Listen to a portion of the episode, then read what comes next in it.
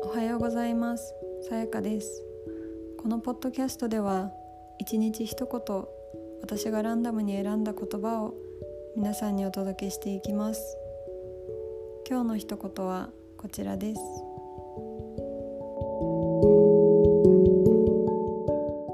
今たくさんの不調があるならばあなたは可能性の塊です。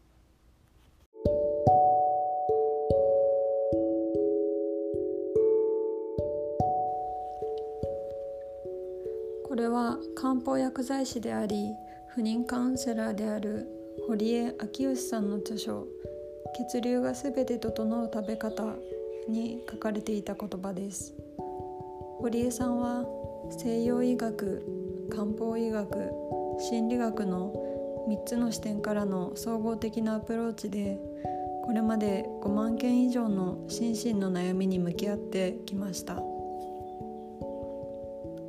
この本では主に血流と心身の不調の関係それに対する具体的なアクションの提案について書かれています。栄養や酸素を運ぶ血液は老廃物を回収免疫力向上にも重要な役割を果たすため血流を改善することでだるさなどの不調に効果があるそうです。また血流は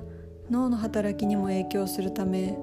滞ると幸せややる気を感じるホルモンの分泌が減ってしまうそうです。私も昔から貧血体質のため血液不足や血流の停滞が要因になりうる謎の落ち込みやイライラ忍耐力の低下には身に覚えがあります。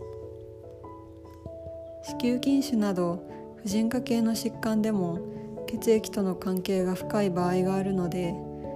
いくら休んでも疲れが取れない時などは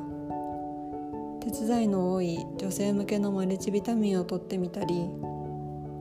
病院で検査を受けてみると何かわかるかもしれません。この本を読んで改めて心と体はつながっているのだなと思いました。私たちは仕事や人間関係など外的要因で自分の行動を決めがちですが時にはあなたの心と体が必要とするものを選択することが堀江さんもおっしゃっているようにあなたの可能性を